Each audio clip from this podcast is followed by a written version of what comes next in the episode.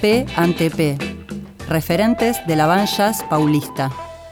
Seguimos también en el jazz, pero ahora viajamos a Brasil para recordar a la banda P ante P, una banda más específicamente paulista que se extendió de 1979 a 1983 banda que se ha llamado a veces eh, como que estaba en el estilo del avant jazz, que sería un free jazz con una improvisación, con un poquito más de estructura, un estilo que se utilizó, que nació en los 50 y se utilizó bastante en los 60. Esta banda a fines de los 70 integra también una escena paulista, ya que en esa época la música instrumental estaba también bastante en boga en Sao Paulo y mm, se da el surgimiento de varias bandas que conforman lo que se denominó la vanguardia paulista instrumental.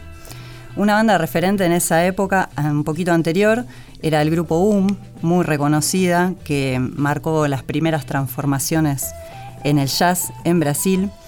Y esta banda estaba integrada, era un octeto, estaba integrada por Homero Lotito en piano, Teco Cardoso en saxo, Jarbas Barbosa en guitarra, Caito Marcondes en batería, xilofón y tabla, Mané Silveira y Chico Gedes en saxo también, eran tres saxos en la, parte, en la etapa inicial, Beto Caldas en vibráfono y también tuvo tres bajistas, pero en distintas etapas.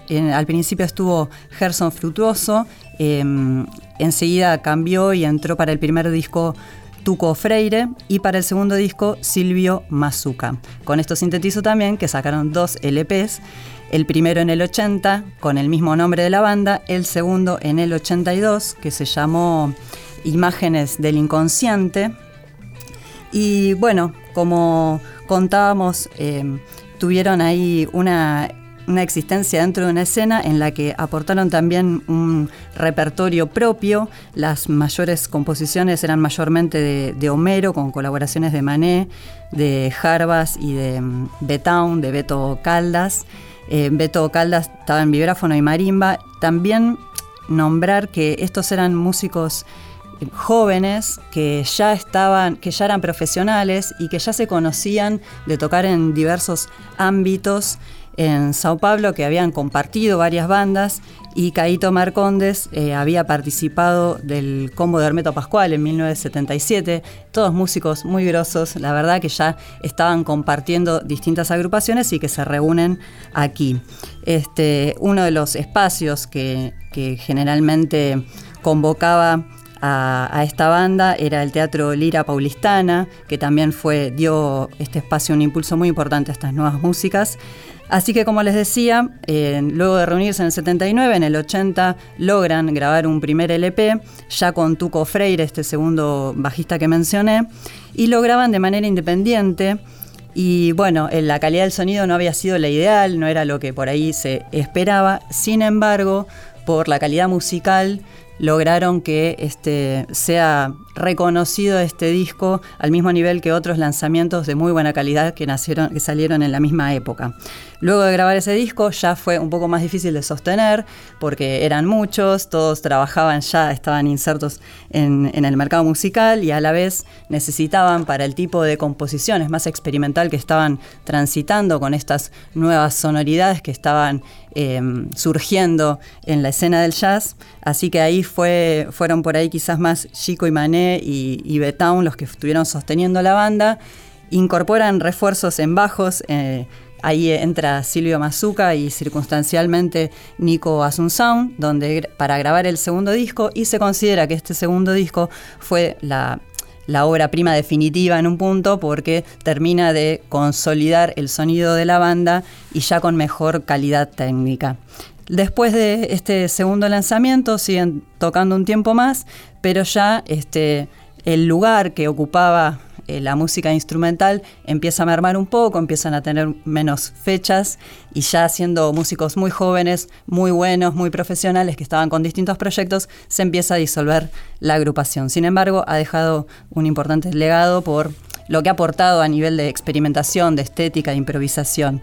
Así que vamos a escuchar un tema del primer disco hecho por Jarbas Barbosa, Iguana, van a poder encontrar ahí un solo de Jarbas y de Beto Caldas también. Vamos a escucharlo, Iguana por P ante P.